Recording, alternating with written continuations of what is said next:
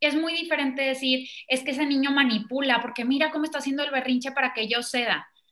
Pregúntate, ¿haciendo berrinche ya lo logró alguna vez? Porque si ya lo logró, no te está manipulando, tú se lo enseñaste.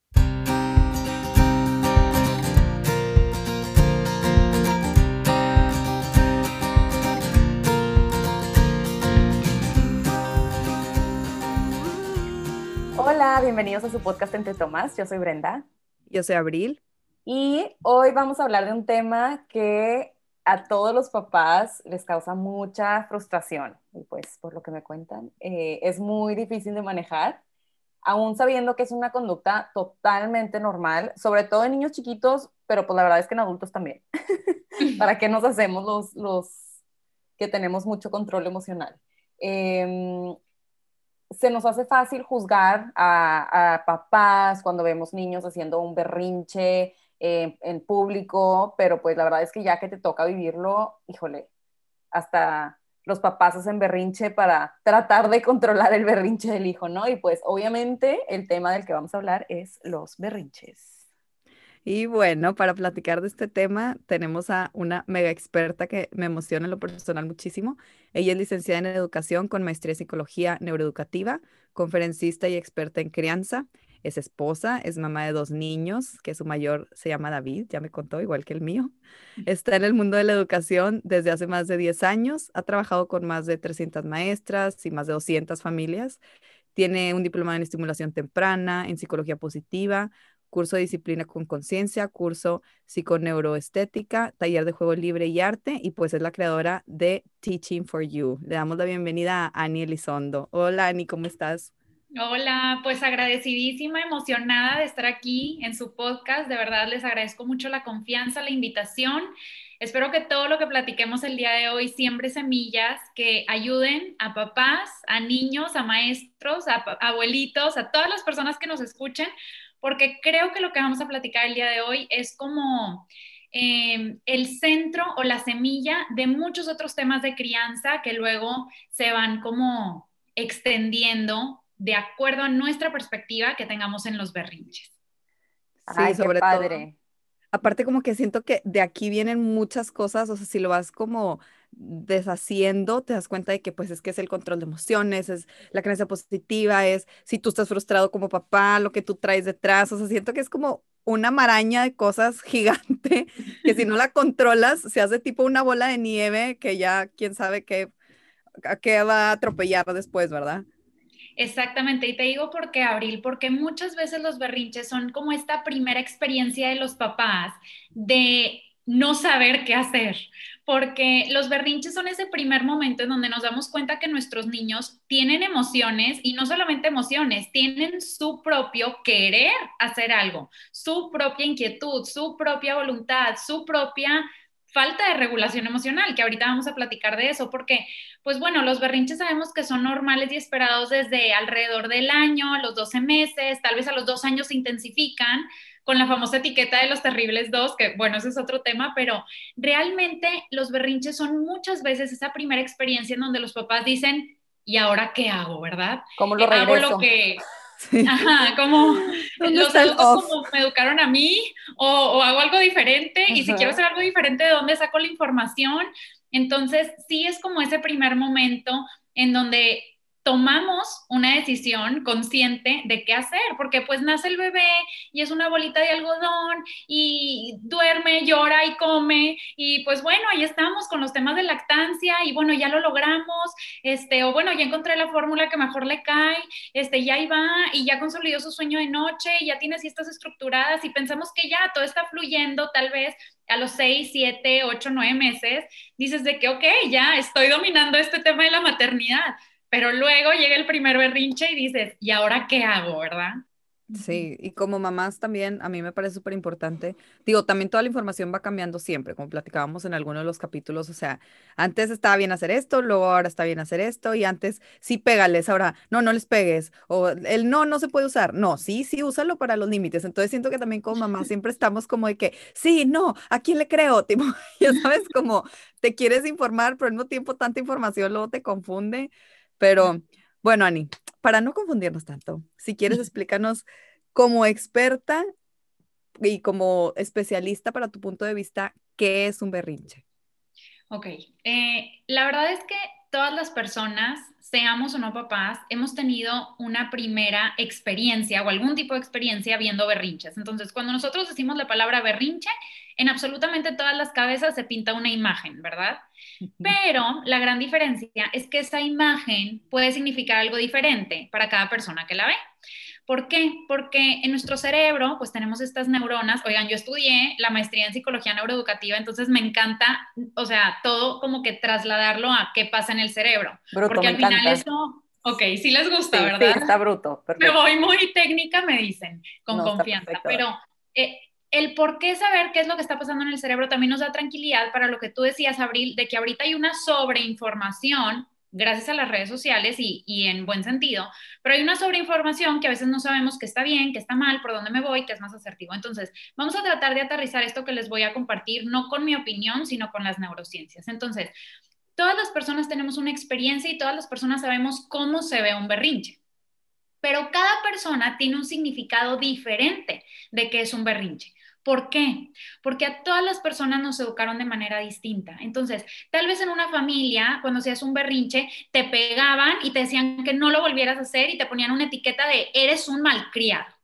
Tal vez en otra familia, cuando hacías un berrinche, te ignoraban porque, ay, no, ya va a empezar el drama, por favor, hazle como que no le estás escuchando. Ok.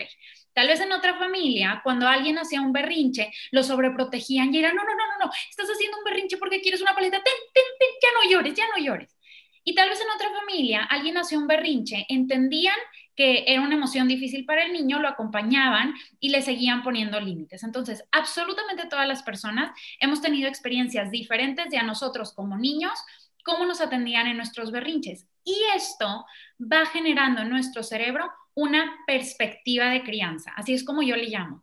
¿Por qué? Porque no es lo que está sucediendo, es tu visión de lo que está sucediendo. Entonces, vemos las cosas tal como somos, no tal como son. Y si a mí me educaron de una manera, yo soy, yo tengo grabada eh, esa educación en mi cerebro. Entonces, a la primera a la que yo vea un berrinche con mi primer hijo a su año, dos meses, que me hace el primer berrinche porque no quiere que le cambie el pañal, yo automáticamente le voy a responder como me respondían a mí. Y ahí es cuando dices, ¡Ah! me escuché igual que mi mamá. En la madre. ¿De dónde salió eso? Sí. ¿Por qué? Porque de verdad lo tenemos grabado, porque por años y años y años escuchamos a nuestra mamá cómo nos respondía a nosotros, cómo le respondía a mi hermanito, cómo le respondía a mi sobrinita, cómo mi tía también se lo decía y cómo toda la familia vamos generando esa tribu, verdaderamente, eh, de crianza y eso se va automatizando en mi cerebro. A la primera de cambios, yo voy a responder con eso que tengo grabado en mi cerebro. Y ahí es donde empieza el cuestionamiento. A ver, ¿y esto sí está bien o no está bien? O más bien, ¿esto es asertivo o no es asertivo? ¿Esto va con la manera en la que yo quiero educar a mi hijo o no? ¿Esto me va a funcionar o no? Así de sencillo. Entonces, ¿qué pasa? que muchas veces la gran mayoría de las personas fuimos educadas de una manera tradicional. Y esta manera tradicional hace que nosotros veamos a los berrinches como un mal comportamiento o como una forma de manipulación. De verdad, la gran mayoría de las personas eh, lo catalogan en, en alguna de estas dos. Entonces, antes de decir que sí es un berrinche, quiero desmentir esto para poder abrirle camino a nuestro cerebro a lo que sí es. Entonces, un berrinche no es un mal comportamiento, porque si nosotros estamos diciendo que el niño se está portando mal, entonces automáticamente yo estoy diciendo, ah, lo está haciendo para que yo me la pase mal, lo está haciendo porque es un berrinchudo, lo está haciendo porque está mal educado. Eso es cuando las etiquetas mentales que vamos poniendo, o verbales también, cuando pensamos que es un mal comportamiento. El niño no hace berrinche adrede, el niño no hace berrinche para que nosotros nos la pasemos mal. Voltéalo a ver. El niño se le está pasando mal. El niño sufre. exactamente, voltealo a ver su cara. Está sufriendo. Una estrategia que, digo, espero dar muchísimas estrategias en el podcast, pero en el episodio, pero la primera que quiero dar es volteale a ver sus manitas. En un momento de crisis, si tú volteas a ver las manitas de tu hijo, te vas a dar cuenta de lo chiquito que es y que verdaderamente no lo está haciendo por ti y no lo está haciendo para ti. Lo está haciendo porque dentro de él o dentro de ella no sabe qué más hacer. Está chiquitita, está chiquitito, tiene que dos años, lleva dos años de que pisó este mundo. Realmente no lo está haciendo por ti ni para ti. Es por eso que está viviendo dentro de él o de ella. Entonces, número uno, no es un mal comportamiento. Y la, más, eh, la perspectiva como más intensa o más recurrente eh, o en la que le ponemos como más enfoque es que, ah, entonces lo hace porque me está manipulando. Pues bueno, hay algo que se llama la ausencia de la teoría de la mente. Esta ausencia de la teoría de la mente, los niños la tienen hasta los cinco años. Esto significa que el niño por naturaleza, me refiero al niño, pero es el niño o la niña, ¿verdad? Oigan, como mamá de dos niños, tiendo a poner ejemplos con... Yo también, qué ansia. Sí, de que van a pensar que no, que no queremos hablar de las niñas, pero es como que el plural, entonces ya se nos sale. Sí, es como el plural y el automático por lo que vivimos diario, ¿verdad? Pues bueno, entonces, el niño o la niña, este, e, en estos primeros cinco años de vida, es egocéntrico por naturaleza. Es mío, dámelo, lo quiero, yo. Todo es dentro de su mundo, porque cognitivamente, cerebralmente, no entiende todavía que hay otra perspectiva aparte de la suya. No entiende que la otra persona también tiene sentimientos, que la otra persona también quiere algo. Entonces, por ende, cerebralmente, biológicamente, es imposible que pueda manipular. No se puede. No tiene esa capacidad. Es como si yo le pido a un niño de cinco años, hazme esta multiplicación, escríbeme este libro, eh, redacta eh, la operación que te voy a dictar. Pues no, no puede. Ani, entonces, perdóname, eso que dicen como mucho las abuelas y así, de, de que ya te tomó la medida, no es que ya le tomó la medida, eso obviamente, o sea, ¿cómo lo desmentimos? Ok, ahí hay muchísima ansia, como, es más, desde que están súper bebés, de que quiere estar todo el tiempo en el pecho porque ya te tomó la medida, de que ya te educó tu hijo a ti. Sí, güey, tiene seis meses, claro que no me está manipulando. Sí. Aquí hay un punto muy importante, Abril, porque nosotros lo vamos a, vamos a, a tratar de verlo con claridad. El niño por sí mismo no es capaz de manipular porque biológicamente no tiene esta capacidad, pero un niño de esta edad sí es capaz de aprender una relación de estímulo-respuesta. ¿Ok? Yo lloro y me atienden. Por estímulo-respuesta estamos generando ese apego seguro desde que son bebecitos. Yo lloro y me dan la leche. Se siente seguro, se siente acompañado. Estímulo-respuesta, necesito algo, lloro. Algo que es biológicamente innato, su forma de comunicación es llorar. Cuando tiene, cuando recibe una respuesta, va generando este apego seguro de este back and forth de la comunicación que lo hace sentirse atendido, acompañado, conectado, etcétera. De la misma manera, cuando el niño va creciendo y él llora porque quiere una paleta y le dan la paleta con tal de que deje de llorar, claro que aprendió esa relación estímulo-respuesta. A ver, yo pataleo, yo pego, yo grito, yo lloro y me dan lo que quiero. Esta es la manera en la que yo puedo obtener lo que quiero. Claro que esto es algo, oigan, inconsciente. Este, es, es este estímulo-respuesta que nosotros también como adultos es a ver, vamos entendiendo, vas a otro país y tal vez no conoces todavía el idioma, no sé, Brenda, tal vez a ti te pasó, pero hoy estás en la fila para pedir un café, ves como el de enfrente da una palabra para que le den azúcar, pues tú automáticamente dices esa palabra porque dijo esa palabra, le dieron el azúcar. Yo digo esta palabra, me dan el azúcar sin necesariamente saber qué es lo que hay detrás. Entonces, los niños idénticos, si con una actitud o con un comportamiento que hacen reciben lo que quieren, su cerebro va automatizando estos caminos neuronales en donde, ok, para obtener eso hago esto. Si ya lo hice una vez, ya está ese senderito. A ver, voy a volverlo a intentar, pues la otra vez me funcionó. Entonces lo vuelven a hacer, se lo vuelven a dar. Ese sendero se va haciendo un camino, otra vez una carretera, otra vez una autopista, otra vez, otra vez, otra vez, otra vez. Berrinche me lo dan, berrinche me lo dan, berrinche lo logro. Ahí sí, tu hijo pues no es que te esté manipulando, es que ya sabe que si hace eso va a obtener lo que quiere. Entonces, es muy diferente decir, es que ese niño manipula porque mira cómo está haciendo el berrinche para que yo ceda. Pregúntate, ¿haciendo berrinche ya lo logró alguna vez? Porque si ya lo logró, no te está manipulando, tú se lo enseñaste. Porque de la misma manera. Ay, qué feo. La pendeja eres tú. sí, güey. Como siempre, las pendejas somos las mamás. Ay, oigan, perdón. Paréntesis informativo. Esto que estoy diciendo puede generar sentimientos de culpa, de ansiedad, de frustración y de estrés. No te apures, ya me arranqué las uñas, pero nada más. No es personal. No, no es cierto. Esta culpabilidad nos acompaña en toda la maternidad. Este, hay que aprender a regularla y aprender a decir hay cosas que están en mi control, hay cosas que no están en mi control. La manera en la que educamos a nuestros hijos sí está en nuestro control. Y esto no es para generar culpa, es para ser conscientes de que hace 15 minutos, hace 10 minutos, tú no sabías esto. Estabas haciendo lo que sabías, estabas haciendo lo que podías con lo que sabías. Ajá. Estabas haciendo lo que podías. Nosotros no podemos echarle la culpa a nuestros papás de que nos educaron así. Oigan, en los libros, si es que nuestros papás leían libros, en los libros de parenting de esa época, porque lo mando yo y lo haces porque yo digo y vete al rincón y era lo que se sabía hasta ese momento, ¿ok?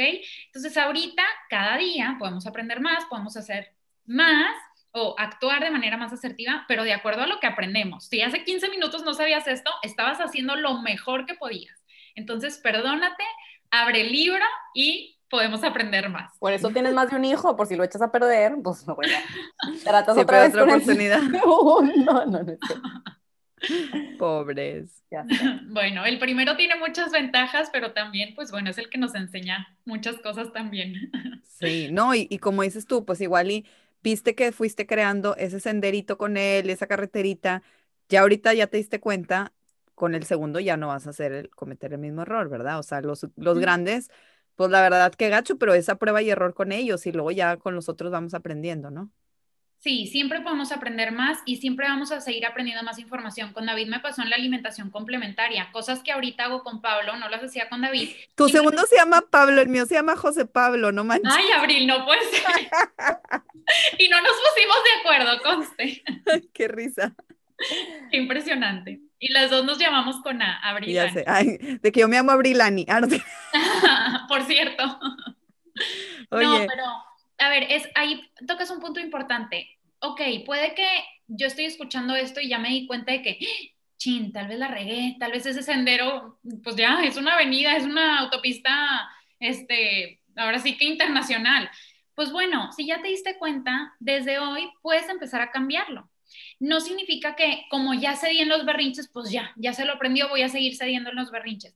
Desde hoy tú lo puedes cambiar. ¿Va a costar más? Sí, sí va a costar más. Va a tener más, este, como, ah, ay, ¿cómo lo puedo decir? Como más resistencia, sí, probablemente va a haber más resistencia de, de, parte de tu hijo porque pues ya, ¿cómo es posible que yo hacía esto y me lo daban y ahora no me lo van a dar?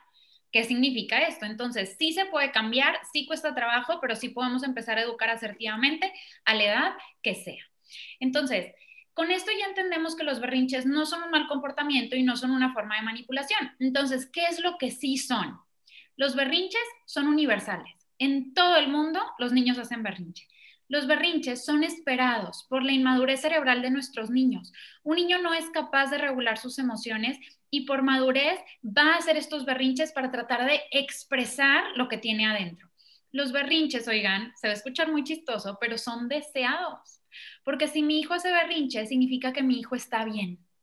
Si mi hijo hace berrinche, significa que verdaderamente tiene este desarrollo socioemocional que está experimentando, que está tratando de entender, que está que tiene carácter, que quiere explicarme que él quiere algo, que ella quiere algo que yo no le estoy dando es deseado, pero claro que no es cómodo para nosotros. Entonces, ¿por qué? Porque un berrinche es un desborde emocional. Y para entenderlo, para no sumarle palabras a la definición, quiero que ustedes se pongan a pensar en este momento en la situación más devastadora que han vivido.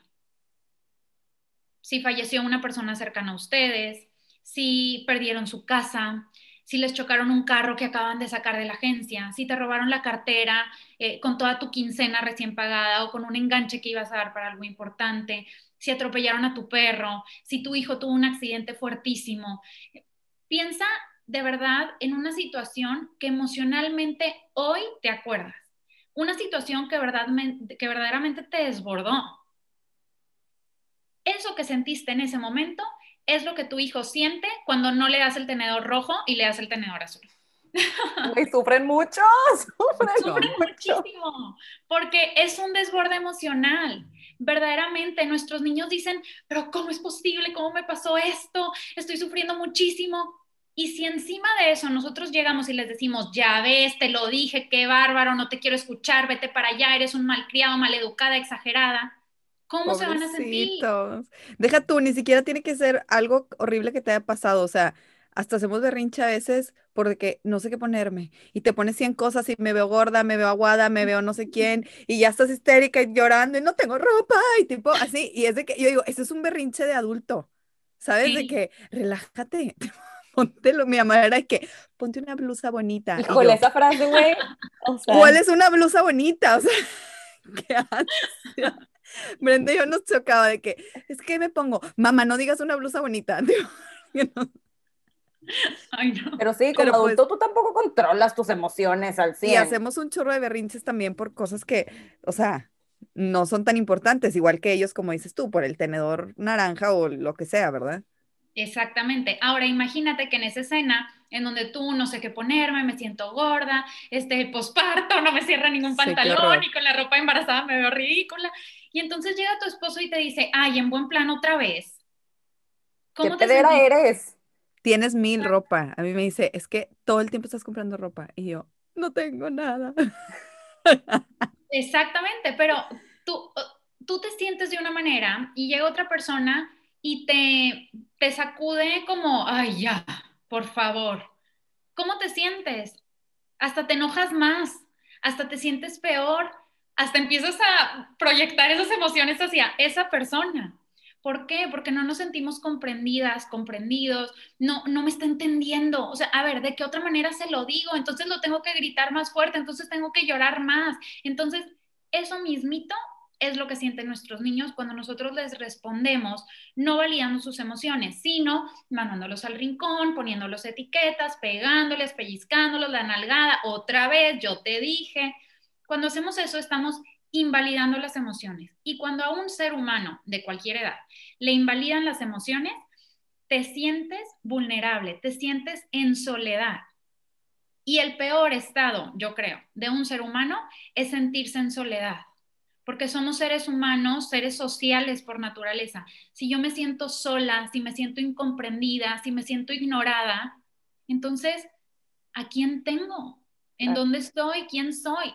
Eso no, y un niño chiquito, pues todo lo que tiene son sus papás, todo lo que tiene, todo, o sea, su seguridad, su amor, su fuente, todo lo que él conoce viene de dos humanos que le están gritando porque él quería tenedor verde, pues sí se le cae el mundo. Exactamente, entonces imagínense, otra vez, no quiero aquí desatar culpa ni nada, pero imagínate cuántos meses te tardas, si quieres dar pecho, en lograr esa lactancia eh, exitosa, cuántos meses te tardas en que tu bebé ya se sienta cómodo, que entienda que este mundo es un lugar seguro, que duerme en la noche, que, que tu mamá, que diga mamá por primera vez. Y entonces, ¿cuánto nos esforzamos en generar este apego seguro del que tanto se habla? para que luego lleguen los berrinches y yo no le responda con ese apego seguro que tanto me tardé y que tanto me esforcé. Nosotros queremos que ese mismo apego con el que nosotros buscamos eh, conectar, darle su alimentación, lo que sea, que ese mismo apego perdure por el resto de su vida, porque nuestra relación es una relación para toda la vida. Y justo en los momentos de crisis es cuando nosotros podemos demostrar ese amor incondicional. En una relación de pareja, cuando pasan los peores momentos es cuando más te das cuenta de qué tan fuerte esa relación, es esa relación, de qué tan verdadera y perdurable es. Y así también queremos que sea con nuestros niños, demostrarles este amor incondicional en los berrinches. Pero, Ani, entonces, ¿los berrinches nunca se disciplinan? O sea, mi hijo está haciendo un berrinche que lo abrazo y lloramos juntos. Aquí hay algo muy importante que hay que dividir hay una gran diferencia entre un berrinche y un comportamiento inadecuado, como por ejemplo una mordida, un golpe, aventar algo, patear, pegar, escupir, decir palabras, malas palabras. El berrinche, oigan, acuérdense que es este desborde emocional. El niño no lo hace adrede, el niño no lo hace para manipularme, el niño se siente vulnerable, él o ella se le están pasando mal. ¿Cómo te gustaría a ti que te respondieran en estos desbordes emocionales adultos? Oye, tal vez tú vas en la calle, se atravesó un carro, te chocaron, chocaste, lo que sea, estás deshecha y pues a quién le hablas primero? A tu persona importante, a tu esposo, a tu pareja, a tu mamá, a tu mejor amiga, a, tu persona. Le hablas a esa persona y le cuentas lo que pasó. ¿Cómo te gustaría que te respondiera? Ay, qué difícil, ahí voy para allá, yo te ayudo, no te preocupes, aquí estoy. Llega esa persona y ¿qué hace? Te abraza, te dice, hazte para acá, mira, ten un agua, te traje unas papitas, come tantito, un chocolate, lo que sea. Típico chocolate. una la coca. del pánico, siempre. Tráigame una coca. ¿Por qué? una coca medicinal Para, para un choque, güey, aparte. Siempre, siempre. Bueno, y también ese es un tema de alimentación. Aparte que lights. No, ¿qué voy azúcar tiene? ¿Qué estás haciendo? que se te sube el azúcar. Con tu coquita cero, güey, bye. Sí, sí, sí. Con coca light. Pero, a ver, entonces, de esa misma manera, en como a ti te gustaría que tu persona te respondiera en esa situación en donde te sientes vulnerable y en soledad, de la misma manera le queremos responder a nuestros niños, porque un berrinche no es algo malo ya dijimos y, de verdad queremos cambiar nuestra perspectiva para entender de que un berrinche es algo normal y es algo que nosotros a nivel adulto vivimos. Si yo acabo de chocar, si estoy súper estresada, si le hablo a mi esposo y mi esposo me, dije, me dice, qué bárbara, te dije que no te fueras por ahí. Es que, ¿a cuánto ibas? Fue tu culpa, ¿verdad? No, no me vengas con que te chocaron, tú le chocaste, ¿sí o no? O, ay, ¿estás bien? Fill in the blank. ¿Cómo te sentirías? Te sientes fatal. Cuando, cuando tienes un berrinche no necesitas un castigo ni una consecuencia, ni que te hagan un lado, ni que te ignoren, porque un berrinche no es un comportamiento inadecuado. Pero después... Perdón. Pero no, es que qué interesante lo que dices, porque ahora que me pongo a pensar, muchos papás sí reaccionan así, o sea, y siento que mucho viene de miedo, porque te asustas y te enojas. Porque, por ejemplo, mi primera imagen que se me viene es cuando se cae un niño y ¡ah! se asusta porque se cayó y se pegó a ver, a mí me acuerdo, nos pasó y muchos papás te, regañan. Te dije que no caminaras por ahí, o te dije que. Entonces, sí reaccionan muchos papás realmente. Pero digo, nosotros, porque pues nuestros papás, yo creo que así eran, y luego yo ahorita que decía, ni de que luego ves a tu mamá, pues sí, yo también, ahorita que lo dices, siempre me encuentro yo también regañando, pero siento que es como mi reacción inconsciente a cuando algo me asusta, ya sabes, es de que, ¿por qué? O, sea, ya sabes, como el regaño de que, ¿por qué, mijito, ya ves? ¿Por qué te subiste ahí? Te ya dije te caíste. que no jugaras con eso, ya te diste un putazo. Pero, y el niño tipo, ¿por qué me estás regañando, güey? No me quería caer, ¿verdad? O sea, fue un accidente. Créeme que no me aventé adrede. Sí. Bueno, sí, ahorita vamos a hablar de, de eso porque hay que hablarlo desde una perspectiva cerebral, ¿ok? Eh, aquí me quiero regresar un poquito a lo que les estaba platicando de, es muy diferente y si quieren después podemos grabar también un episodio de los comportamientos inadecuados. Tengo un episodio en mi podcast sobre golpes, mordidas, malos comportamientos, porque mi respuesta es completamente diferente para un berrinche que para que si mi hijo está mordiendo, si mi hijo está pegándome, si mi hijo me dijo una maldición. Es una respuesta completamente diferente porque en un berrinche no lo está haciendo adrede, no es un comportamiento inadecuado, no es manipulación, este, no, no está haciendo nada malo, está viviendo una emoción que todavía no sabe cómo expresar. Entonces, aquí es cuando quiero que entremos a esta parte del cerebro, ¿ok? ¿Por qué? Hay muchas maneras en las que podemos estudiar el cerebro. Este, una de ellas es el cerebro triuno de Paul MacLean, donde nosotros podemos dividir a nuestro cerebro en tres, que es la corteza prefrontal, el cerebro límbico y el cerebro reptiliano. El cerebro reptiliano es como esa parte baja que está conectada a nuestro cerebelo, que parece como una bolita. Si vemos una foto de un cerebro, es como la parte más baja. Oigan, es el cerebro que compartimos con los animales.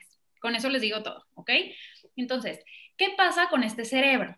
Que el cerebro va madurando de abajo hacia arriba y de atrás hacia adelante. Entonces, ¿cuál es la primera parte del cerebro madura? El cerebro reptiliano, ¿verdad?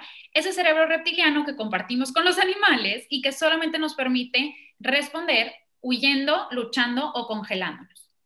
Después viene esta parte del cerebro límbico que controla las emociones, después viene la corteza prefrontal que se termina de madurar hasta los 25 más menos 3 años. Entonces, hace bien poquito que nosotros terminamos de madurar nuestro cerebro. Pero el hecho de que termine de madurar hasta esta edad adulta no significa que entonces, pues, ¿para qué le enseño si no me entiende? No, significa que desde nuestros primeros años de vida estamos sembrando y llevando esos caminitos que van a hacer que esta corteza se desarrolle de mucho mejor manera. Entonces, ¿qué pasa? Que nuestros niños lo que más tienen maduro es, ese cerebro, es este cerebro reptiliano. Entonces, este cerebro reptiliano, ¿cuándo se activa frente a las amenazas? A cualquier edad. Yo adulto, cuando tengo una amenaza enfrente, imagínense que una persona viene hacia mí con una pistola en la mano, es una amenaza, ¿verdad?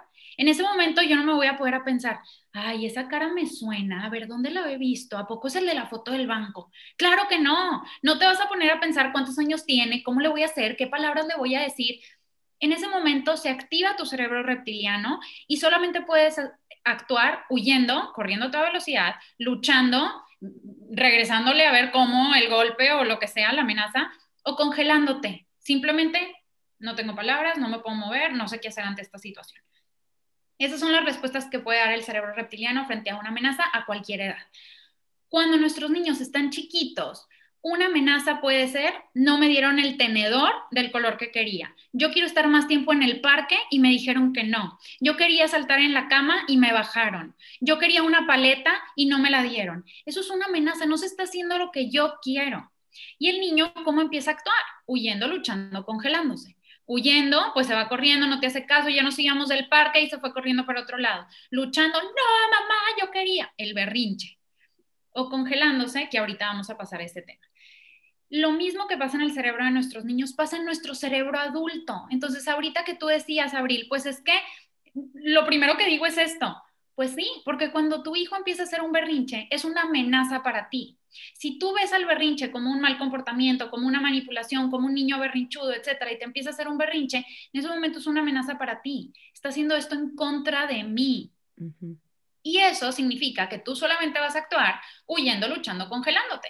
Vas a huir, ignorándolo, vas a luchar, gritándole, amenazándolo, a ver quién gana esta lucha de poder de a ver quién grita más fuerte, o congelándote simplemente sin saber qué hacer, ¿ok? Entonces, lo primerito que nosotros tenemos que hacer es entender que sí es un berrinche para nosotros poder acceder a esta corteza prefrontal, entrar en calma, tomar decisiones, por neuronas de espejo, contagiarle nuestra calma. Típico que nosotros escuchamos es que tienes que responder al ver, si han escuchado algo sobre esto es, tienes que responder desde la calma. Entonces, cálmate. Sí, agáchate a su altura, háblale con amor, pero siento que a veces, aún con todas estas herramientas, sigue el berrinche y está el niño explotado en emociones, como dices tú, o sea, no las puede contener. Y aunque sabemos las herramientas, yo digo, pues a veces yo hago eso y como quiera, está tipo, ah, así gritando y llorando. Sí, que digo, ¿cómo lo apago? ¿Cómo me apago a mí también? Porque yo también ya me, ya me está entrando la psicosis, ya sabes. Ahí hay dos puntos. Número uno, si tu perspectiva sigue siendo de que es un de que un berrinche es algo malo o es manipulación, entonces tú lo sigues viendo como amenaza. Tú no vas a llegar a ese estado de calma o vas a fingir esa calma y verdaderamente no le estás contagiando calma. Lo primero que tenemos que hacer es cambiar nuestra perspectiva, entender que un berrinche es algo normal, natural, esperado y deseado y desde ahí yo voy a entender, ay, claro, está haciendo berrinche, pobre, está sufriendo, le chocaron su carro, perdió su casa, se murió su perrito, ¿ok? Cuando yo lo entiendo con este nivel de empatía, yo puedo estar en calma y puedo decir, me necesita, me necesita, no tiene a nadie más, solo me tiene a mí. Yo le voy a contagiar esa calma, yo lo voy a ayudar. Desde ahí ya cambia por completo nuestra respuesta. Y número dos, cuando tú vives estos desbordes emocionales a nivel adulto y alguien llega, bueno, ya, ya, ya, ya, ya, ya, pero ya no llores, pero ya no sé qué, pero no, no, no. Si te quieren parar, va a salir contraproducente idéntico con nuestros niños. Nuestra meta no es parar su emoción ni parar su berrinche. Nuestra meta es llegar a esa corregulación con calma los dos, ¿ok? Entonces, desde ahí nuestra perspectiva cambia, nuestra respuesta cambia. Este, no es de que tengamos más paciencia, es de que lo vemos con otros ojos. Porque pues bueno, nuestra, nuestra educación se puede basar en la paciencia porque la paciencia se, se agota. Nuestra crianza, nuestra educación se tiene que basar en una perspectiva real de qué es lo que le está pasando. Lo tengo que entender para genuinamente tener esta empatía. Porque aquí hay un punto importante. Por neuronas espejo, todo el tiempo nos estamos contagiando. ¿Ok? Típico que tu bebé está chiquitito y está llorando y que será, es cólico, eh, tiene reflujo, no le cayó bien la leche, no llenó, no sé qué. Entonces, ¡ah! y tú empiezas a alterarte y se lo contagias y más llora, más te estresas, más llora, más te estresas, más llora, y lo, se lo das a tu esposo, a tu mamá, a quien sea, ya, dejó de llorar, santo remedio. Tú le estabas contagiando todas estas emociones, esta ansiedad, este estrés. Lo mismito pasa en un berrinche, pero es bilateral. Entonces, yo le puedo contagiar mi calma, o mi hijo en su berrinche me va a contagiar su estrés. Pero Ani, entonces, ¿qué haces? Por ejemplo, porque yo sé, ok, lo entiendes, lo, lo, lo, lo abordas desde una perspectiva, pues, con empatía, con amor, porque el niño te está comunicando sus emociones. Y hay ocasiones, creo que pues sí, ok, o sea, vas a poder, a ver, déjame, te, te escucho, te entiendo y tal, pero a veces los berrinches son por cosas que no es no, o sea, pues ya no hay tenedor verde limpio, mijito, ni modo, te chingaste y te tienes, o sea, tienes que comer con este, o ya nos tenemos que ir porque el parque ya cerró, o no te puedes comer 16 donas en un día. ¿Cómo le hago para, o sea, sí poner límites? Sí, pero hay cosas no negociables.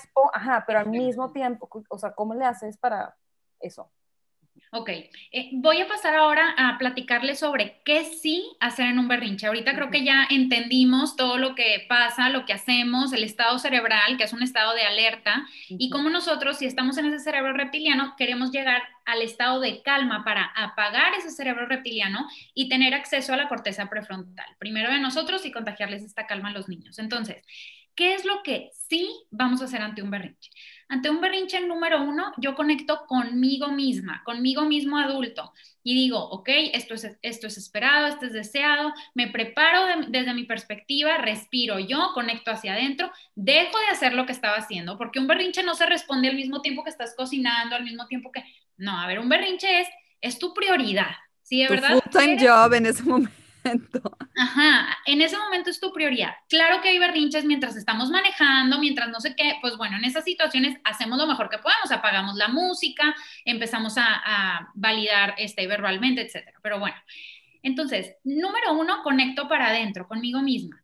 Número dos, empiezo a validar sus emociones. Me acerco, me pongo a su nivel, hago contacto visual y le digo, claro, esto es difícil para ti. Tú querías el tenedor verde hago una respiración lo más exagerada y lo más genuina posible, porque aquí no se trata de aprenderte un guion y repetirlo como perico, se trata de verdaderamente decirlo con, con esta honestidad que sabemos que contagian las neuronas espejo. Entonces, Claro, esto es difícil para ti, respiras, lo abrazas, lo contienes. Hay niños que no les gusta que los abracen, pero que sí les gusta que los tomen de la mano. Hay niños que prefieren estar un ratito solos, pero que tú estés ahí, no lo estás abandonando, no le estás diciendo vete para allá. No, estás, aquí estoy. Si quieres tu espacio, aquí estoy.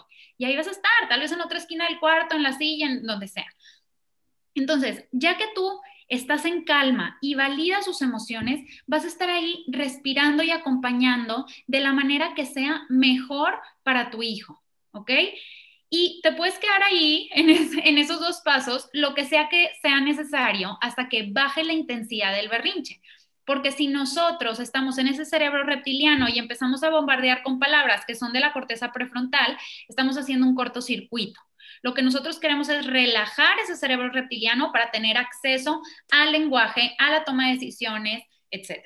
Entonces, ya que yo veo que la ansiedad o la intensidad de la emoción de mi hijo está bajando, entonces yo ya ahí me acerco, le puedo dar dos opciones, lo puedo cargar, lo puedo retirar del lugar, etc. Eh, un berrinche puede ser por muchísimas circunstancias, ¿verdad?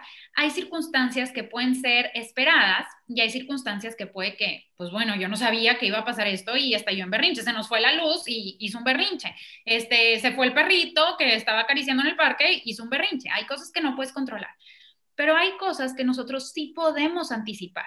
Si tú ya sabes que a las seis de la noche va a ser hora de cenar y se le está pasando bruto con sus blogs, cinco minutos antes de que sea hora de guardar los blogs, avísale. Dile, en cinco minutos va a ser hora de guardar los blogs. Entre más visual lo hagas, mucho mejor. pon una alarma, usa un reloj de arena, este, pon una canción. Cuando se termine la canción, es hora de apagar los blogs. Cuando veas que este relojito que se está poniendo rojo se, acaba, un reloj de cocina que suena así de que... Entonces, cuando suene, ya va a ser hora de guardar los blogs porque va a ser hora de cenar. Entonces, de esa manera nosotros estamos preparando las famosas transiciones de actividad, que son las que muchas veces detonan estos berrinches. Entre yo más le anticipe a mi hijo qué es lo que va a pasar, él se va a sentir mucho más seguro de, claro, esto es lo que sigue, claro, esto es lo que se espera de mí. De ahí la importancia de también estas agendas visuales y muchísimas herramientas que hay, ¿verdad? Pero así una puntual con las que todas las personas se pueden ir el día de hoy es, anticipa el cambio. Ponle una alarma, un reloj de arena, una canción. Si estás en el parque, oye, le puedes dar dos vueltas más al parque. Cuando des dos vueltas más al parque, ya va a ser hora de irnos. Te estoy poniendo como este límite anticipado, ¿ok? Claro que ningún niño da las gracias por tener un límite, ¿verdad? Entonces. O sea, sí, yo me imagino en ese momento, no, ándale, ándale, please, porfis, porfis, un ratito Y tipo, explota el pánico, o sea. y ahí también, Brenda, como decíamos con los berrinches, si ahí tú cedes, estás invalidando tus límites. Porque entonces, ay, pues mi mamá me dijo que dos, pero al ratito me da otra, me da permiso de más, o otro capítulo más, o otra vuelta más, o otros cinco minutos más. Entonces, nosotros los límites que ponemos son límites que estamos seguros de que sí vamos a cumplir. Entonces, anticipamos ese límite, llega el momento del límite, y si mi hijo presenta esta frustración o este berrinche o, o etcétera, entonces ahí lo que yo voy a hacer es validar sus emociones manteniendo el límite. Porque hay una confusión gigantesca de las personas que dicen de que, ah, claro, es que tú educas así, sin golpes y bien hippie, ¿verdad? Lo que diga el niño. no, no, esto no es así, esto no es una educación en donde el niño manda, eso es permisividad. y una educación con respeto no es permisividad, es, hay límites, pero estos límites son respetuosos para mi papá, porque estoy poniendo límites y se va a cumplir, y para ti niño, porque estás chiquito, porque te estoy enseñando, porque todavía no sabes controlar tus emociones, porque no tienes esta corteza prefrontal, pero es respetuoso para ti también. ¿ok? No porque no puedas significa que te vas a ganar un golpe. No porque no sabes hacer una multiplicación, yo te voy a agarrar a nalgadas. No porque no sabes hacer eh, esta, este dictado a tus dos años, entonces yo te voy a mandar al rincón. No, pues de la misma manera por un berrinche que no sabe regular sus emociones, no lo vamos a castigar, lo vamos a acompañar a validar. ¿Qué pasa en esta escena del parque? Ok, ya sonó la alarma, ya diste tus dos vueltas. Adiós, parque, ya es hora de irnos. No, mamá, yo quería, por favor. Ay, esto es difícil para ti. Yo también quería más tiempo de parque. Mañana vamos a poder venir al parque. ¿Te quieres ir a la camioneta saltando o corriendo? Tú escoges. Entonces también agregamos esta parte de ser un poquito juguetones, de, de antes, de verdad el, el berrincho, oigan, es una curva, empieza chiquitito y ya lo estamos viniendo a venir, la verdad. Ahí empiezas con tus estrategias, empiezas con tu validación emocional, empiezas con empatía, porque si ves ese berrinche que va a venir y dices, ay no, y te volteas, ese berrinche va a estar peor. Ves ese berrinche que va a venir y le das lo que quiere, la siguiente vez va a empezar con más intensidad porque ya sabe que así lo va a obtener. Entonces, en esos primeros segunditos que ya sabemos que va a llegar el berrinche, nosotros empezamos validando las emociones, acompañamos, damos un sí retardado, hoy no, pero mañana venimos. Este, ya se acabaron las galletas, mañana vuelve a haber postre. Y no como premio, sino como tal vez todos los días hay postre, hoy no, mañana estará el postre.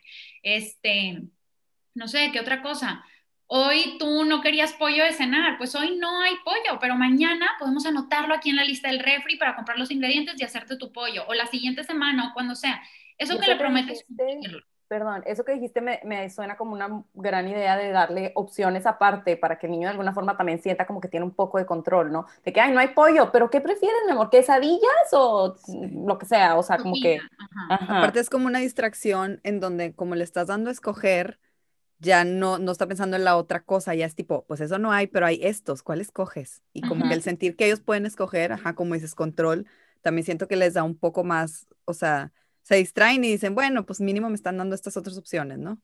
Oye, y más que distraerlo, justo estamos aprovechando para darle otra habilidad para el resto de su vida.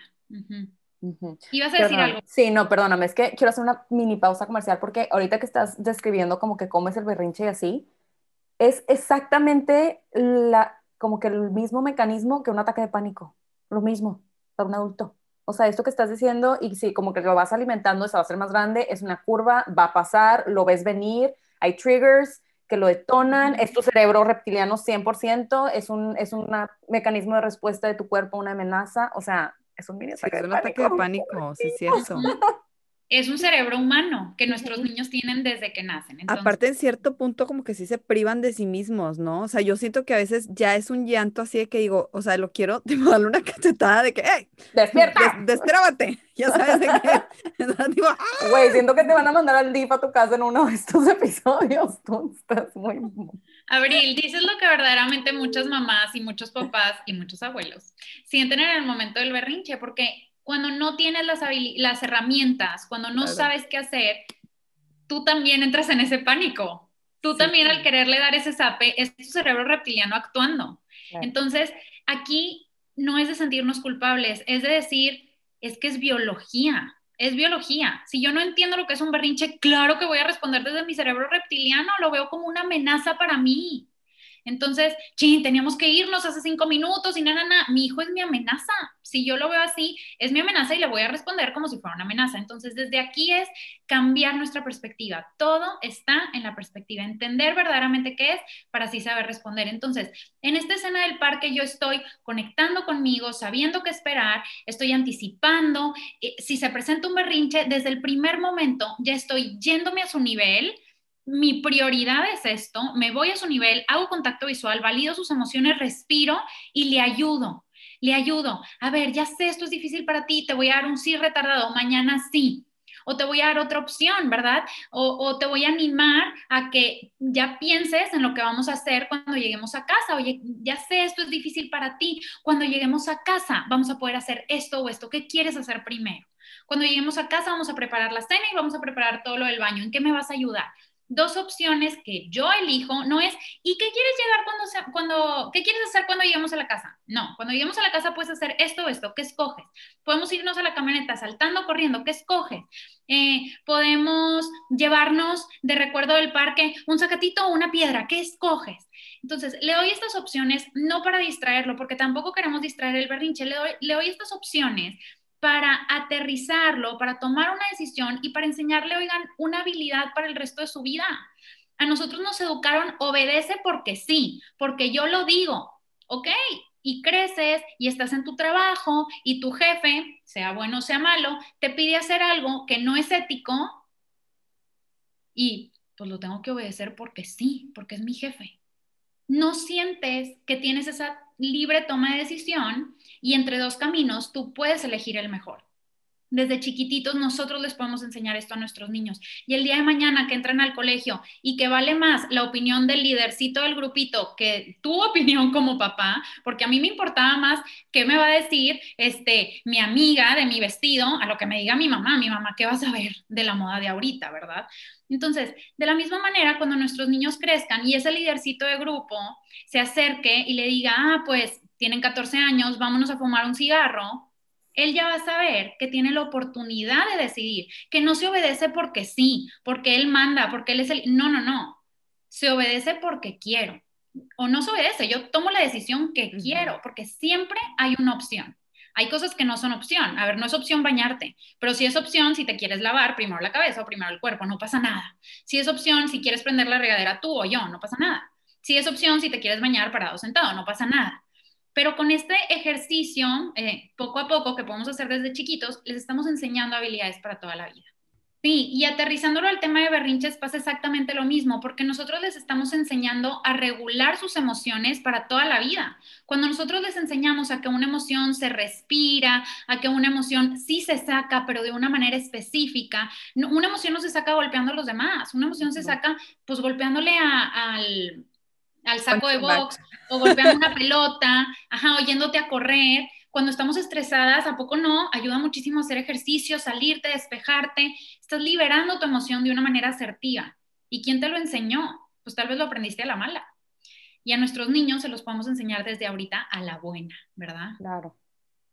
Sí, no, y traemos demasiado como arraigadas todas estas, bueno, ya estás viendo yo, o sea, todo como que digo, es que pues no es culpa de mis papás, eso eran las herramientas que tenían, pero como sí es súper importante aprender herramientas nuevas para nosotros no hacer lo mismo con nuestros hijos, ¿verdad? Luego dices, es que está bien chiflado de que, mm, pues, ¿de quién es la culpa? Sí, güey, no se chifló solo, ¿verdad? O sea. Oigan, sí, parenting is about the parent. O sea, todo empieza en nosotros y muchas veces nosotros nos tenemos que reeducar a nosotros primero para poderles dar estas herramientas a nuestros niños. Pero imagínense, o sea, cuando escuchas estas herramientas y cuando dices, a ver, me voy a transformar y lo voy a llevar a la práctica, Imagínate a tu hijo en 15 años que va a ser capaz de entender que los conflictos no se resuelven a golpes, que no es quien grita más fuerte, que es, mira, tus emociones son tuyas, mis emociones son mías. Imagínense la fuerza y el poder que les estamos dando para toda su vida. Imagínense la sociedad que podemos crear si nosotros nos damos a esta tarea de que la violencia no educa. De, verdad tenemos un poder inmenso en cómo educamos a nuestros niños. Claro, y eso lo platicamos un poquito con, este, en un, en un episodio que acabamos de sacar de educación sexual y de la sexualidad y, de eh, prevención de abuso sexual en, infantil. Y sí nos decía, o sea, la violencia en casa, se normaliza la violencia, entonces el niño crece y es, es normal. Y yo sé que lo decimos y, y, pues se oye muy obvio, pero a ver, gritarle de repente que explotas, de que ya, mijito, ya me tienes hasta la madre, eso también es violencia. O sea, el niño se va a acostumbrar y va a normalizar que ese susto que le sacaste por gritarle es normal. O sea, es normal asustar así a la gente con tu comportamiento, ¿no? Sí, ser violento, ser agresivo, o sea, Perdón, pero qué bueno que dijiste eso de, que, o sea, es diferente un mal comportamiento y un berrinche, porque tenemos que abordar después el tema de los malos comportamientos. Sí. Y ahorita que me lo recuerdan, algo que me faltó explicarles es ese cerebro del niño cuando se paraliza, esa tercera ah, respuesta del cerebro reptiliano. Muchas personas dicen, pues es que le castigo el berrinche y funciona, porque mira, dejó de hacer berrinche con tres nalgaditas. Claro que dejó de hacer ese berrinche porque se paralizó del miedo. Pero la siguiente vez que haga un berrinche, va a ser ese berrinche, aparte de lo mal que se está sintiendo internamente, con miedo a que le hagas algo. No está aprendiendo a regular sus emociones, a respirar, a hacerlo mejor a la siguiente, a pedirte ayuda. No le diste absolutamente ninguna habilidad. ¿Ok? Eso es algo importantísimo porque por tradición nosotros creemos que los castigos funcionan porque paralizan de miedo al niño pero los castigos no funcionan a largo plazo, no le estás enseñando, estás normalizando la violencia. El día de mañana que tenga una relación con otra persona y que esa persona le, lo ame, pero le, lo golpee, pues es que así es, ¿no? Entonces, de verdad, desde ahorita estamos sembrando estas semillitas importantísimas. Y para terminar, me gustaría darles una herramienta muy poderosa. Eh, nosotros sí tenemos esta sobreinformación, sí podemos llegar a confundirnos, sí podemos decir, a ver, no sé qué hacer, y para eso, yo les quiero compartir tres claves que de verdad te pueden abrir los ojos y te pueden hacer decidir cómo actuar asertivamente. La clave número uno es, nosotros queremos educar a nuestros hijos a largo plazo, no para lo que hagan ahorita, los queremos educar para su edad adulta también. Entonces, con una estrategia tú cuestionate, ¿qué le estoy enseñando con esto ahorita que va a impactar en su vida en 20 años? Si en un berrinche yo lo ignoro, ¿qué le estoy enseñando a 20 años? Que sus emociones se tienen que ignorar, que nadie lo va a escuchar, que no tiene un lugar seguro. Eso es lo que le estoy enseñando. Si se porta mal y yo, lo, y yo le pego, ¿qué le estoy enseñando a 20 años? Que cuando alguien hace algo que no me gusta, voy a ir a atacarlo, le voy a infundir miedo, lo voy a paralizar, lo voy a le voy a pegar, lo voy a lo que sea y así voy a solucionar mis problemas. Si yo le doy premios, ¿qué le estoy enseñando a 20 años? Que entonces puedo salirme con la mía si chantajeo a alguien, si manipulo a alguien. De verdad que cuando te cuestionas esto dices, ya sé qué es lo que tengo que hacer, porque ya te lo estás imaginando, esa semilla que estás sembrando a 20 años. Y ahora, número dos, clave número dos, nosotros, cuando nosotros hacemos primero algo, le estamos enseñando a nuestros niños cómo ellos también lo pueden hacer. Primero yo soy ese ejemplo, primero yo soy esa calma, primero yo le enseño cómo sí actuar para que mi hijo me vea y lo haga. Y esto lo hacen de manera inconsciente. ¿Cuántas palabras que nosotros decimos al día siguiente las está diciendo nuestro niño? Todas, todas. Todas. Ajá, y los ves jugar con chiquitos que, que dice a la, a la casita y a la escuelita y ya escuchaste lo que hace la mamá y lo que le dice su maestra. porque lo copian y así nosotros les podemos enseñar para que copien las habilidades que queremos que tengan. Y número tres, hacemos lo que podemos con lo que tenemos. Hoy ya sabemos más, hoy ya tenemos estrategias nuevas, hoy ya lo vemos desde otra perspectiva, ayer lo hice así, me perdono, me respiro, me tranquilizo, ya vuelta de página, hoy ya sé hacerlo diferente. Wow. Necesito sacar una libreta y volver a escuchar todo. Ya sé, qué padre. No, hombre, ni definitivamente necesitamos ah, platicar mil más. Ya voy ahora yo a meterme un clavado a tus cursos porque creo que nos hacen falta muchos en mi casa.